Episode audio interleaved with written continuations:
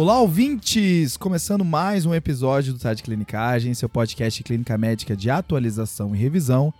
Meu nome é Pedro Magno. E eu sou o Frederico Amorim. E é isso, né? Acabou. É nós dois, é nós dois nesse episódio. Novamente. Senti a falta de um terceiro ali falando, né? Sentiu? Iago Jorge. Ah, é, algo assim? nessa vibe, né? Algo nessa vibe. Mas é, é relembrando o episódio de tuberculose que foi gravado entre só nós dois também, né, Fred? E, e o melhor episódio de TDC que foi gravado em dois também, que é o de índice, tornozelo braquial, eu e o João, né? Cara, esse episódio, esse episódio, assim, ó. A pessoa que ouve esse episódio, ela é declarada oficialmente fã do TDC, tá? Exato. Porque pra ouvir Se esse ela ouve episódio... o episódio e continua ouvindo o TDC. É, isso, isso. Pelo amor de Deus. Mas eu acho que ah, hoje a gente veio aqui pra falar de anti-inflamatório, né, Fred? Exato. Então hoje a gente vai falar de sete armadilhas de anti-inflamatório. Exato. Acho que tem bastante coisa interessante pra falar sobre essa droga. Mas antes eu só queria tirar essa, esse elefante da sala, que é a minha voz, né? Que ela tá meio. tô meio rouco, né? É, isso é depois de 60mg de prédio, né? Isso, é. é porque é o seguinte: é o seguinte, há dois dias atrás teve o casamento do nosso querido Rafael Coelho. Aí sim. Tá? Ele casou junto com a endócrino pediatra Tessa Sasson. tá? Difícil sobrenome, né? Difícil É, falar é. sobrenome. E aí eu acabei gritando um pouco além da conta. Eu, Deu pra perceber. eu, eu que sou gremista, acabei gritando o canto da música do Fluminense ali, na, na empolgação. E o casamento foi espetacular e a voz é só um reflexo disso, tá? Então, Top. parabéns aos recém-casados. E tá na hora de falar de anti-inflamatório, né? Exato, Pedrão. Hoje a gente vai falar principalmente de efeito colateral, né? De, de anti-inflamatório, nefrotoxicidade, toxicidade gastrointestinal, toxicidade cardiovascular, alguns detalhezinhos sobre o uso dos anti-inflamatórios, que a gente vê principalmente ou como analgésico, né? Ou como uso crônico em algumas doenças. Tipo, doença reumatológica, que é bem famoso, né? Você- Espondilite anquilosante mandou um alô aí, né? Exato, exato. Eu acho que assim, o, o ponto é que se não fosse os efeitos colaterais, a gente usaria muito anti-inflamatório, né? É, até porque são remédios bons, né? Quando, quando você prescreve eles pra dor, por exemplo, ele tira a dor legal. Sim. Então, eles, não, não é à toa que a gente vê pacientes usando eles de maneira não prescrita sempre que tem dor, sempre que sente alguma coisa, porque de fato são remédios bons. O que limita o uso deles são os seus efeitos adversos, e é isso que a gente vai falar hoje, né? Perfeito. Acho que a gente pode começar pelo efeito, talvez aí um dos mais famosos, que é a nefrotoxicidade, que é um dos que eu mais tenho medo. Exato, Fred. E, e é, e é engraçada a relação do anti-inflamatório com o rim, porque ele consegue acometer qualquer parte do rim a real. Se a gente for dividir o rim por segmentos, ele consegue fazer lesões é, por hemodinâmica, que, Tá. é o, que é o mais famoso, mas ele pode fazer doença glomerular, fazendo síndrome nefrótica devido ao uso de anti-inflamatório, tanto aquele padrão de lesão mínima quanto a membranosa pode fazer, ser secundário ao uso de anti-inflamatório. Eu posso fazer lesão tubular, então fazendo necrose tubular aguda. Eu posso fazer interstício, fazendo nefrite intersticial aguda. Puxou até o interstício aqui. O Tudo, negócio tu- é tudo mesmo, né? Então isso é bem legal, porque ele é bem diverso. Pode fazer necrose de papila. Então o anti-inflamatório, ele, ele não se restringe a um local do rim que ele acomete. Ele pode fazer vários, né? Mas, de fato, o mais famoso é o efeito hemodinâmico do Tá. anti-inflamatório, tá? A ideia é que tem alguns cenários onde o rim precisa das dos efeitos das prostaglandinas para manter a perfusão renal através de um efeito vasodilatador. Então, você bloquear essas prostaglandinas com anti-inflamatório pode fazer o que o mecanismo que o rim está se salvando, mantendo a sua perfusão, seja cessado e o rim comece a ir para o espaço mesmo, né? Por isso que eu falei, o principal efeito é esse hemodinâmico, né? Tá, Pedro, mas se ele não tiver nenhuma disfunção renal, não precisa me preocupar muito com isso, né? Cara, aí mora a nossa primeira armadilha, Fred. Porque não é só pacientes que têm lesão renal aguda que eu preciso me preocupar com o uso de anti-inflamatório, tá? Tá. Até porque algumas dessas alterações, elas são idiosincráticas. Ela acontece independente do paciente, independente do tempo que eu uso ela, como por exemplo NIA e as alterações glomerulares, ela pode fazer. Então, mesmo nos pacientes com função renal normal, isso pode rolar. Isso, Fred, mas até pensando no principal efeito nefrotóxico da- do anti-inflamatório, que é o hemodinâmico que a gente citou, que, Uhum. que mexe no fluxo vascular renal, tem pacientes que têm inicialmente lesão renal aguda, porque através desse mecanismo eles estão no limite, mas estão conseguindo ter essa perfusão. Uhum. Mas, se você fizer um anti-inflamatório, pode piorar. Então, pacientes que tendem a hipovolemia, eu tenho que me preocupar se, se é o momento de usar anti-inflamatório agora ou não. Exemplo quem? Então, além dos pacientes que têm perdas óbvias, como pacientes que estão vomitando, estão tendo diarreia, que já estão tendo a hipovolemia, Ah, entendi. Um paciente que já tá hipovolêmico, obviamente, tá? mas também tem aquele paciente que tem aquela redução do volume efetivo vascular, né? Hum. que é o paciente com insuficiência cardíaca, síndrome nefrótica, paciente com cirrose. Esses pacientes, eles vivem já no limite da perfusão renal e o anti-inflamatório pode ser a gota d'água que vai romper essa barreira. Legal que pra cirrose e, e insuficiência cardíaca tem até diretrizes orientando não usar, né? Exato, principalmente porque um dos efeitos adversos do anti-inflamatório é fazer retenção de volume, né? E esses dois casos podem, além de piorar o rim, fazer retenção de volume sem piorar o rim. Então é ruim. Acho que é importante ressaltar esse ponto, porque às vezes quando você vai prescrever um anti-inflamatório, você se liga mais se o paciente já tem uma disfunção renal estabelecida. Então, pacientes que têm mais risco de disfunção renal, mesmo não estando estabelecida no momento, como cirrótico, IC, síndrome nefrótica, eu me preocupo também. Isso, Fred, pensando principalmente nessa questão hemodinâmica, tá? Beleza. Uma que entra aqui que eu acho bem interessante é hipercalcemia. Por Opa. quê? Porque o paciente com hipercalcemia, ele já tende à desidratação, né? Ele faz aquela diabetes insípidos nefrogênicos induzido pela hipercalcemia, e aí isso faz com que o paciente já tende à desidratação, já chega com aquela queixa de poliúria, urinando um monte, seco, e aí um cenário que é, por exemplo, mieloma múltiplo, onde o paciente tem dor e tem hipercalcemia, fazer anti-inflamatório pode ser uma coisa que agrave ainda mais o rim dele, né? E sobre mieloma, Pedrão, que você- comentou, é, paciente com mieloma costuma ter muita dor, que nem você falou, principalmente lombalgia. E o que a gente já comentado antes, as pessoas usam anti-inflamatório sem prescrição o tempo inteiro, é a dipirona, mas também a nimesulida, o cetoprofeno, etc. E aí eles podem fazer uso antes do diagnóstico, quando chega no diagnóstico já tem disfunção renal, tem hipercalcemia. O que que veio? Foi o mieloma que causou? Foi anti-inflamatório, etc, né? É, o pessoal inclui isso como um dos mecanismos do rim piorar no mieloma, né? Tem vários, dá pra fazer até episódios só sobre rim e mieloma, Que é top. mas é muito comum o paciente já chegar usando anti-inflamatório, né? Acho que aproveitar só pra fechar nossa lista, então, além do paciente com claramente hipovolêmico ou paciente com volume circulatório efetivo reduzido como IC, cirrose, a gente já mencionou, tem outras causas também que fazem, que tendem o paciente a ficar na hipovolemia e a anti-inflamatório pode desbalancear essa briga. Que é pacientes que já estão usando diuréticos, tem que tomar cuidado com essa questão de anti-inflamatório, tá? Beleza. Lembrar que o inibidor de SGLT2 ela, ele atua como se fosse um diurético, então também é um que tem que tomar cuidado dessa associação. Que eu posso não pensar em primeiro momento, né? Paciente diabético, Isso. E ECA também é um remédio que já altera a circulação renal e o anti-inflamatório também pode ser uma coisa que desequilibre essa questão. O ideal seria esses pacientes não estarem usando esses remédios quando for usar anti-inflamatório, só que vai depender muito do cenário, Sim, né? Sim. Eu acho que a regra é geralmente o paciente ter que não, não usar anti-inflamatório, usar outro remédio e continuar usando esses remédios que são mais importantes para alguma doença que ele esteja tratando, né? Tá, Pedro, você me convenceu então.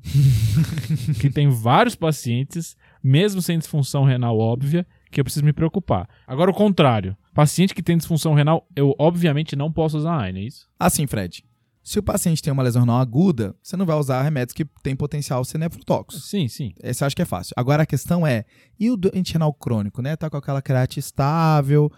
E aqui mora a nossa segunda armadilha do episódio. Que eu posso, em algum contexto, usar anti-inflamatório em alguns desses pacientes. Calma, calma. Então não é pra liberar geral agora. Isso, isso. Beleza. É, libera geral, libera geral, libera geral. Então libera. Seguinte, é, o problema de fazer episódio só eu e você, Fred, é que não tem a terceira pessoa pra dar risada, né? Aí fica só o silêncio Constrangedor constrangedor. entre os dois, entendi. Mas seguinte, é, a questão é, existem vários tipos de paciente doente renal crônico diferentes. né? A gente coloca tudo como se fosse uma doença só, Aham. mas né, na real é uma cesta de fruta, né? Tem maçã, tem laranja. Mentira que você jogou essa. Essa é a metáfora famosa do Zé Marcos quando a gente fala de AVC, né? Que a gente fala que é tudo AVC esquema, que é tudo igual, AVC, hemorrágico, tudo igual. Mas DRC também, né? Você tem vários tipos de DRC diferentes, com progressões diferentes. E aí existe até assim que a, a multicomorbidade do paciente talvez seja mais importante do que o DRC. Mas, de qualquer forma, Tá. estudando para esse, pra esse episódio, eu achei um artigo do AJKD, né? Que é o jornal. E, quer dizer que você falou a sigla em inglês, entendi. Isso, que é o Jornal Americano de Doenças Renais, que, que é um- uma das principais revistas da Nefro, e que foi respaldado pelo National Kidney Foundation, que é o seguinte, que ele, o, o título do artigo já é bem polêmico, né? Tá. Que é anti-inflamatório na DRC. Ele é seguro? Interrogação. E aí ele Que é exatamente a dúvida que a gente tá tentando responder aqui, né? Perfeito. E aí ele fala que os estudos são, são escassos, assim, principalmente quanto mais vai piorando a função renal do paciente, menos estudo tem, porque é aquela coisa assim, cara, não vou, não vou botar isso à prova, ou eu vou piorar a função renal do paciente, o comitê de ética não vai liberar, mas existe um conflito no paciente com uma DRC moderada, sabe? Uhum. Tem trabalhos dizendo que talvez seja ok, que não é, não é o anti-inflamatório que vai desencadear isso. Moderado aqui você tá falando qual? Estadio 3, principalmente, Beleza. tá? E tem outros que abominam os trabalhos que falam isso, que tem erros metodológicos e tudo mais. De qualquer forma, o resumo disso é que no paciente estágio 1 e 2, então tem aquela taxa de filtração glomerular acima de 60, Uhum. você vai lidar como se fosse uma pessoa sem DRC. É, não precisa se preocupar tanto. Se se preocupar, dá uma creatina depois e tente fazer o mínimo possível. Beleza. O que me surpreendeu é que no paciente DRC estadio 3, esse é um paciente que pode usar anti-inflamatório, porém faça 5 dias ou menos. Quanto menos anti-inflamatório você fizer, menor a chance dele mexer nessa questão volêmica do paciente. Então aqui a gente não tá falando de uso crônico de anti-inflamatório, né? Não. Então, assim, o uso agudo, talvez, para analgesia, etc., posso fazer pra considerar para esses pacientes. Eu posso fazer, assim, é sempre uma.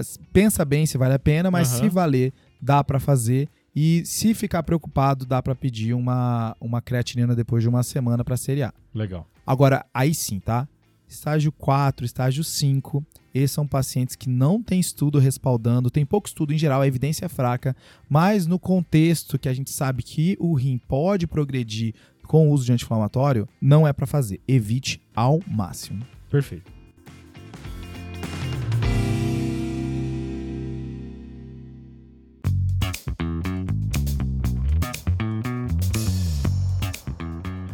Segundo efeito colateral importante aqui, Pedro. Você falou de nefrotoxicidade, agora a gente vai para distúrbios gastrointestinais. Exatamente, Fred. Eu acho que é um medo bem comum, né?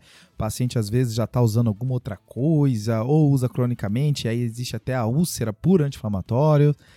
Como é que temos isso daí? É, Pedrão, aqui a gente está falando especialmente de úlcera e aí evolução para sangramento, perfuração e até obstrução. Esses são esses principais achados que a gente pode ter nesse paciente. E aqui a gente está falando de toxicidade gastroduodenal alta, gastrointestinal alta, Beleza. beleza? E tu pincelou um pouquinho sobre prostaglandinas agora há pouco, né? Beleza. Essa é a hora de abstrair? Essa é. Hora, essa- vamos lá, vamos lá. Eu tinha que ter um- um- uma vinheta. Abstraindo. 30 segundos, 30 segundos de prostaglandina. Não, assim como o- os efeitos do do- dos anti-inflamatórios têm a ver com diminuir as prostaglandinas, existem prostaglandinas protetoras para o estômago e para o duodeno. Beleza. Então a ideia é essa. Eu estou diminuindo também a produção dessas substâncias protetoras, então eu vou ter posso ter uma lesão nesses dois locais. Fechou. Foi isso. Foi suave, foi, Foi suave, suave, né? Foi suave, beleza. Então, quem que são os pacientes que têm mais risco de ter esse tipo de complicação? Tá, Idade, então pacientes acima de 50 ou 60 anos. faz sentido. Se tiver um histórico de úlcera prévia ou sangramento gastrointestinal prévio, Aqui quem já é de casa do TDC já sabe que a maior chance de dar ruim é já ter dado ruim antes, né? perfeito. O terceiro aqui é associação com H. pylori. Fechou, a H. pylori já pode atacar, o anti-inflamatório atacando junto. E se a pessoa estiver usando outras medicações que podem potencializar esse risco. É o mesmo raciocínio do rim, né? Perfeito. E aqui entra o que, por exemplo? Aqui, Pedro, tem uns óbvios que você vai falar, beleza, que é Anticoagulante, Antiplaquetário. Tá, corticoide. Esses três é tranquilo, né? beleza. Agora eu vou te dar dois que vão te surpreender, tá? Vamos lá. ISRS, inibidor seletivo de captação de serotonina, Pô, Aumenta essa, risco de sangramento. top, viu? e antagonista de aldosterona. Tá. Esses dois são que a gente não pensa geralmente. Tem aí também em listas, às vezes, nitratos e bloqueadores de canal de cálcio, mas esses dois, ISRS e antagonista de aldosterona, são os que eu vi mais forte. Então, inibidor da recaptação da serotonina e a espironolactona de lei, Exato. tá bem. Beleza. Isso vai valer tanto para uso crônico quanto para uso esporádico de alguns dias, mas o uso crônico está associado a maior risco. Acho que isso é uma, é uma coisa que vai ser bem repetida aqui, né? Os pacientes que usam cronicamente inflamatório estão mais expostos aos riscos, né? E aqui, pessoal, a gente está falando não só dos pacientes que usam anti-inflamatório crônico para doença autoimune, mas aqui vale também quem usa AS em baixa dose para prevenção de risco cardiovascular. Entendi. Aqui, no sangramento gastrointestinal, a S entra junto, né? Nesse balaio. Até, o, até a, a discussão de se usa para prevenção primária chama isso, né? Se será que vale a pena o, o aumento do sangramento para o quanto eu vou prevenir de risco cardiovascular na prevenção primária? Isso. A gente tem um bolo de AS de profilaxia primária que fala sobre os riscos de sangramento em algumas populações, né? E é engraçado, Fred, porque a gente não tem essa visão do AS, né? Que ele é um anti-inflamatório, né? O pessoal, assim, um pouco mais antigo prescrevia AS para qualquer questão anti-inflamatória, né? Pra, às vezes para febre, qualquer situação, coloca um ASzinho. Só que a gente já é de uma linha que vê a AS sendo utilizado só no contexto de cardiovascular, né? Quem não foi criança que comeu um ASzinho só porque era gostoso, azedinho? Isso é loucura, isso é loucura. Isso aí ser liberado é uma parada maluca. Quem é dessa geração lembra que era gostoso um ASzinho ali. Fechou, Fred. Mas a dúvida que eu tenho é assim, ó, nesses pacientes que têm maior risco, você consegue diminuir o efeito do, do sangramento se eu fizer aquele revestimento entérico, né? Tanto no AS quanto anti-inflamatório. Tem aquelas versões que são revestidas e protege no estômago, não protege? Cara, isso foi uma hipótese levantada, né, uma época, de duas apresentações, que nem você falou do revestimento entérico e também tem as apresentações tamponadas. Tá. Ambas foram testadas para tentar diminuir o risco de, de efeito colateral gastrointestinal, mas aqui que mora a nossa terceira armadilha. Opa! Qual foi o resultado desses testes? Não só não ajudou, como teve alguns, alguns estudos que mostraram aumento de risco. De sangramento. Isso. Então, suspeite-se que o efeito do, do anti-inflamatório sobre o trato gastrointestinal é sistêmico. E essas formulações só ajudariam se fosse um efeito tópico. Faz sentido. Porque uma hora vai ser absorvido de qualquer forma, né? Exato. Então a recomendação é não usar esse tipo de formulação para prevenir esse efeito colateral. Maravilha, Fred. Isso pra mim foi um, um mundo explodindo. Eu não sabia que já existia essa advertência em relação a essas drogas. É, tem uma diretriz de 2009 de profilaxia de úlcera péptica por uso de anti-inflamatório. E já é comentado nessa época, é, porque já tinha estudo nessa época orientando isso. Massa, massa. Além desse tipo de formulação, existe também a dúvida se os inibidores seletivos de COX-2, os famosos COXIBs. Poderiam ajudar aqui. Seria errado esse episódio se a gente não falasse um pouco da diferença entre essas duas drogas, né? Os, os anti-inflamatórios não seletivos e os anti-inflamatórios seletivos da COX-2. Pronto. O que, por que, que a gente está comentando isso de seletivo e não seletivo? Né? A ideia é que os anti-inflamatórios inibem tanto COX-1 e COX-2. Ambas estão associadas à produção de prostaglandinas, mas a COX-1 está associada com os efeitos colaterais dos anti-inflamatórios. Então, Tá. Foi feita uma hipótese de que se eu inibir especificamente a COX-2, eu tenho diminuição da inflamação com menos toxicidade. E daí que surgiram os COXIBs. Beleza. Os COXIBs realmente têm uma menor toxicidade gastrointestinal, Tá. isso comparado com os anti-inflamatórios, mas aqui tem uma ressalva. Se eles estão associados à aspirina em baixa dose, a S em baixa dose, essa vantagem é anulada. Ou seja, eles voltam a ter toxicidade gastrointestinal. Massa, Fred. Eu acho que é até bom você ter falado isso, que a, a grande vantagem da celecoxib, dos coxibs, está aqui, né? No efeito gastrointestinal. Eles tentaram ver se conseguia reduzir outros eventos adversos e não tem o mesmo efeito. O gastrointestinal, sim, é o que tem uma diferença quando você prescreve. Perfeito. Então, pacientes que eu tenho medo de que pode fazer um, um- um sangramento, usar um coxib ajuda. Exato, Pedro. A troca do anti-inflamatório que o paciente já está usando por um coxib, se possível para a doença, pode diminuir esse risco gastrointestinal caso o paciente não esteja usando AS. Beleza. Então, Fred, na estratégia de evitar sangramento, a gente viu que o revestimento não funciona, os coxibs funcionam e tem uma terceira estratégia que é colocar aquele omeprazolzinho junto, né? Perfeito, essa é a principal estratégia, na verdade. E a gente tem estudo demonstrando que o uso de inibidor de bomba de próton previne, ou melhor, diminui o risco de sangramento gastrointestinal ou de lesão gastrointestinal. E aqui eu estou falando principalmente de sangramento ou de úlcera gastroduodenal. Beleza. Então, os inibidores de bomba de próton ajudam nesse cenário. A gente tem mais duas drogas testadas. Uma que você vai achar estranho falar, que é o misoprostol. Que a clínica médica quase não usa, né? Quase o, pessoal, não usa. o pessoal da GO gosta, usa, mas a gente. Mas é um remédio que sai do, do, do meu escopo. Pronto, é uma medicação que também ajuda a diminuir o risco de sangramento, então ela pode ser usada, e aqui talvez o uso maior seja naqueles pacientes que não podem usar inibidor de bomba por algum motivo. E aí eu penso em usar o mesoprostol. E por último, os antagonistas H2, aí a evidência é menor e tem que ser em altas doses. Mas assim, Fred, pensando que o omeprazol já é um remédio que é bem estabelecido, né? O pessoal usa bastante. Não vale a pena toda vez que eu prescrever um anti-inflamatório já colocar o omeprazol aqui? Pedrão, existe discussão sobre isso, tá? E acho que aqui mora a nossa quarta armadilha. Tá. Por quê? É, a diretriz de 2009 que eu estava comentando, ela faz a seguinte divisão. Eu primeiro avalio o risco do paciente para as complicações e aí eu divido entre baixo, moderado e alto risco. E aí eu vou avaliar se eu vou prescrever o IBP junto a depender desse risco.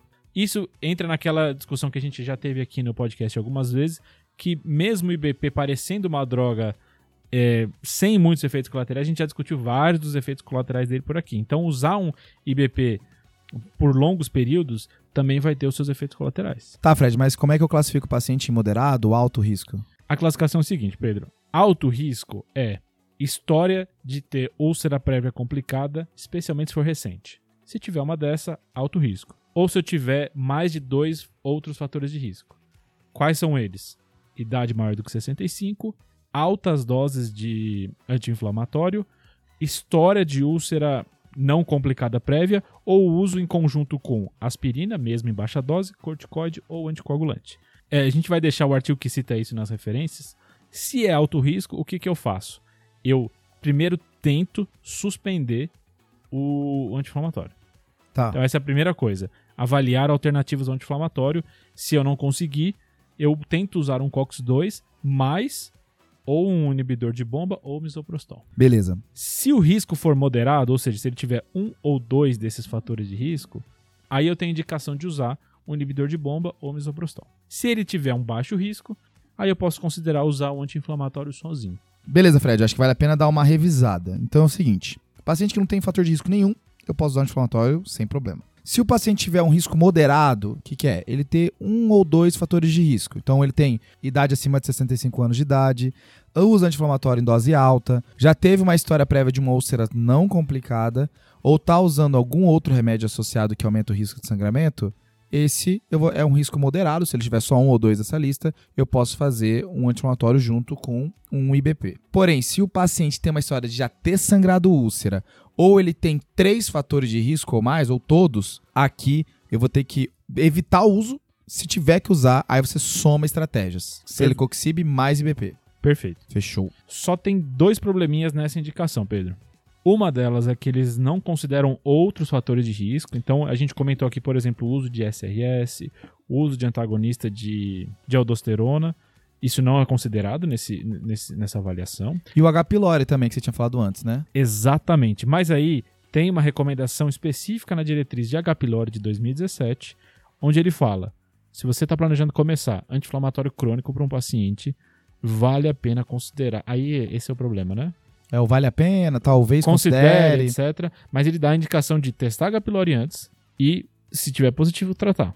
Se o paciente já está usando, aí tem dúvida se vale a pena testar ou não. Então a gente está aí nesse, nesse balaio. Mas a ideia acho que deu para pegar, né? Fechou, Fred.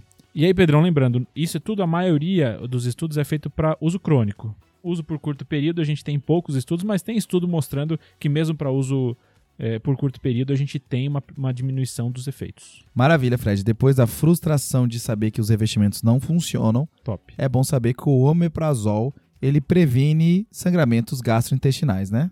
Pedro, aí vem uma, um problema. Aí tem uma barriga. Tem uma barriguinha aí. aí tem uma barriga. Que é o seguinte, a gente falou e às vezes eu pontuei que é sangramento gastroduodenal, ou seja, estômago duodeno. Mas existem complicações de delgado e cólon associadas a anti-inflamatório. É um pouquinho mais raro, mas existe o anti-inflamatório pode causar no intestino delgado e no cólon, a gente pode ter as alterações semelhantes à do estômago do duodeno, que é úlcera, sangramento, perfuração, mas aqui fica mais importante as estenoses. Então o paciente pode aparecer com uma obstrução e o paciente também pode ap apresentar como anemia por de ferro, sangramento intestinal baixo, hipoalbuminemia ou má absorção. Então aqui a gente pode ter alguns sintomas um pouquinho diferentes do paciente que tem úlcera péptica. Fechou. Acho que é um, um, escopo de doenças diferentes que a gente não necessariamente associa anti-inflamatório sempre, né? Interessante. Exato. E até tem uma lesão específica na endoscopia que sugere que seja por anti-inflamatório, que é a estenose de, principalmente de jejum, múltiplas estenoses em formato de diafragma.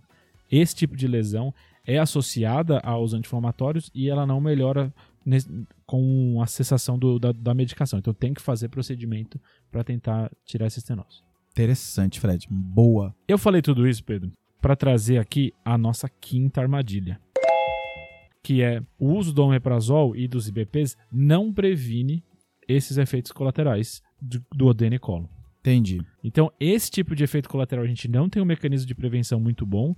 Existe até uma dúvida se as formulações entéricas, que a gente tinha comentado antes, podem piorar esse tipo de sangramento. Então, a gente não tem um bom jeito de fazer profilaxia. Fechado, Fred. Então, além de não estar no nosso escopo as complicações além do duodeno, ainda não consigo prevenir elas direito, né? Esse é o problema. Exato. Então, tem que ficar bem alerta nos pacientes que usam AINE crônico.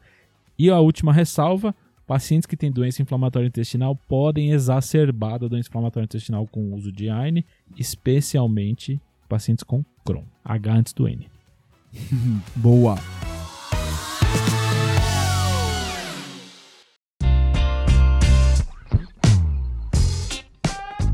Completando a tríade de efeitos colaterais dos anti-inflamatórios. Os três cavaleiros do apocalipse aqui, né? Pronto, a gente vai pro cardiovascular. Exato, Fred. Tem algumas doenças cardiovasculares que não tem escapatória. Usar anti-inflamatório vai, pode piorar.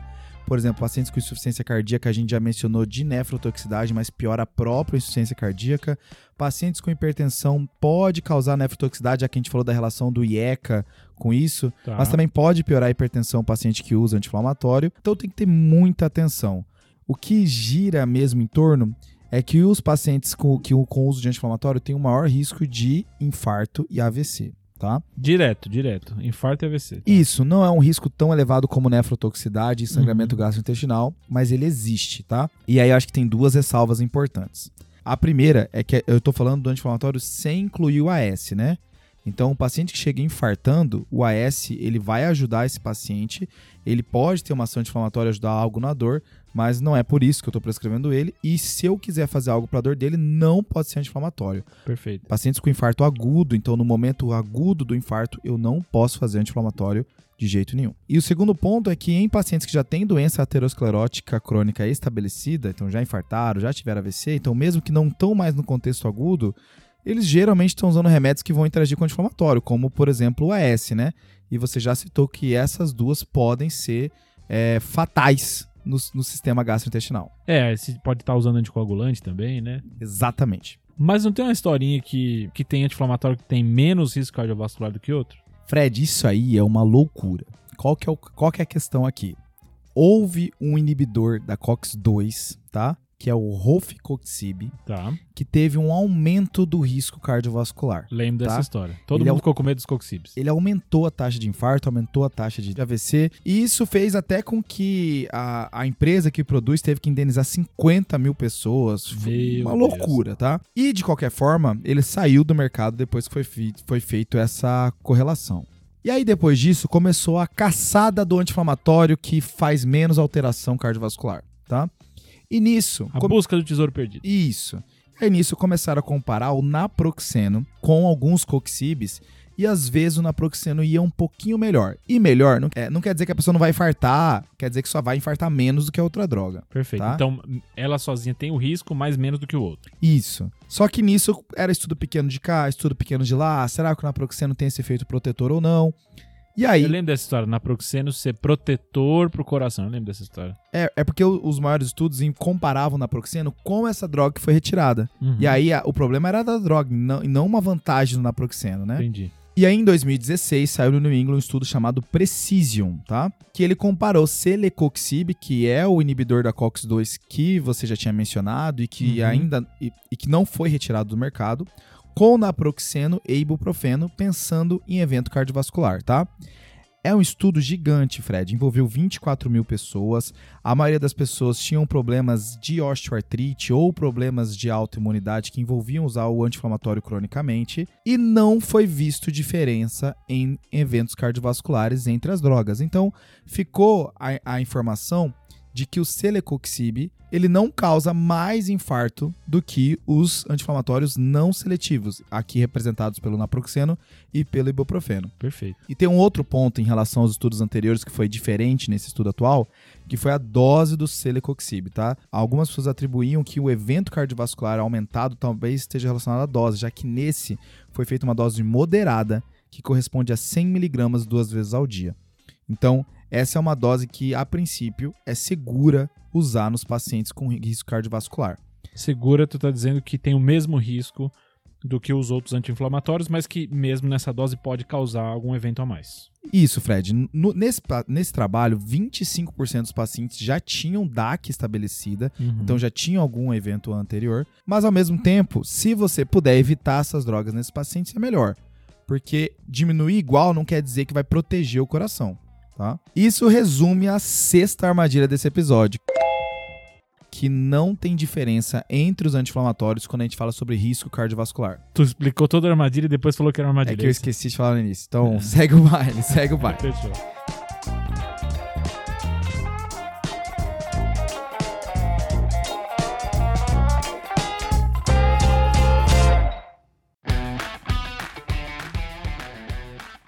Pedro, acho que a gente chega agora no momento difícil de alguns pacientes, tá? Tá. Paciente com osteoartrose ou até com artrite reumatoide, que já tem hipertensão, diabetes, doença renal crônica, ou seja, Usa S, usa IECA, então pode fazer um monte de coisa, né? Exato, Pode- problema gente- no rim, problema no estômago. a gente tá aqui cercado Tá, diante de efeito colateral. tá. Pelos Cavaleiros do Apocalipse. Pronto. Ou seja, tô sem opção de anti-inflamatório. É isso? Aí mora a nossa sétima armadilha, agora sim falando no início do, do conteúdo. Você viu que eu levantei pra você. Aí, valeu. Seguinte, existe existe uma alternativa envolvendo anti-inflamatório nesses pacientes. E aqui eu tô falando dos anti-inflamatórios tópicos, tá? Pomadinha de anti-inflamatório. É? Pomadinha de anti-inflamatório, Fred. Essa é uma alternativa que está cada vez mais em voga, né? Tá entrando cada vez mais na moda. Teve uma, uma revisão de osteoartrite de joelho do New England de janeiro de 2021, que ele cita, ele deixa bem claro que quando a dor é localizada, o principal tratamento, o tratamento número um, é anti-inflamatório tópico, até por usos mais prolongados aqui, tá? Porque eu tenho um efeito analgésico local e a absorção sistêmica é baixa. A gente tem alguns trabalhos falando que a, a taxa de nível sérico do anti-inflamatório tópico é meio a 2% do anti-inflamatório oral. Então é um risco bem baixo do paciente atingir nível sérico e ao ponto de causar os eventos que a gente está mencionando aqui. Essa é uma alternativa muito boa, né, pra esses pacientes. E eu acho que é até bom citar esse artigo do New England, porque a maior parte dos estudos de anti-inflamatório tópicos são em pacientes com osteoartrite do joelho, tá? Então existem algumas revisões temáticas que envolvem vários artigos, só que quando você vai ver, a maior parte dos artigos ainda está restrito à osteoartrite do joelho. É o local que é mais estudado, tá? Então, lombalgia e Então, Fred, existe uma revisão da Cochrane tanto para dor, músculo, dor musculoesquelética crônica e aguda, tá? E eles tiveram efeito sim, tá? O, N, o NNT para alívio da dor do paciente com dor aguda foi de 4 e o NNT para dor crônica foi de, era entre 7 a 10, tá? Então, assim, é ok. Eu acho que é uma alternativa super válida. O grande problema é que pode ter algumas reações tópicas ali, né? É, é o local onde você aplica a pomada, mas existe uma chance boa de atingir um alívio de pelo menos 50% da dor nesses pacientes, tá? Então, para joelho tá bem, bem solidificado, né? E para os outros sítios tem menos estudo, mas os estudos que tem parece ter um benefício, né? Exato, Fred. Eu acho que o grande problema é quando o paciente tem uma dor muito difusa, né? Então tem dores em várias articulações, em vários locais osteomusculares.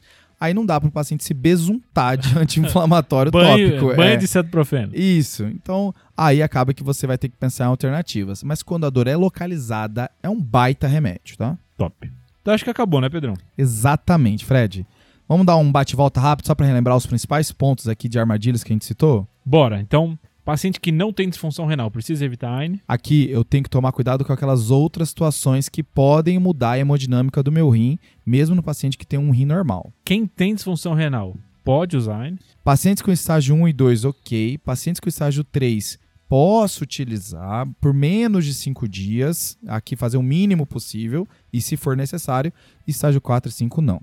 Terceira armadilha, Fred, revestimento entérico previne sangramento gastrointestinal? Aqui é simples. Não.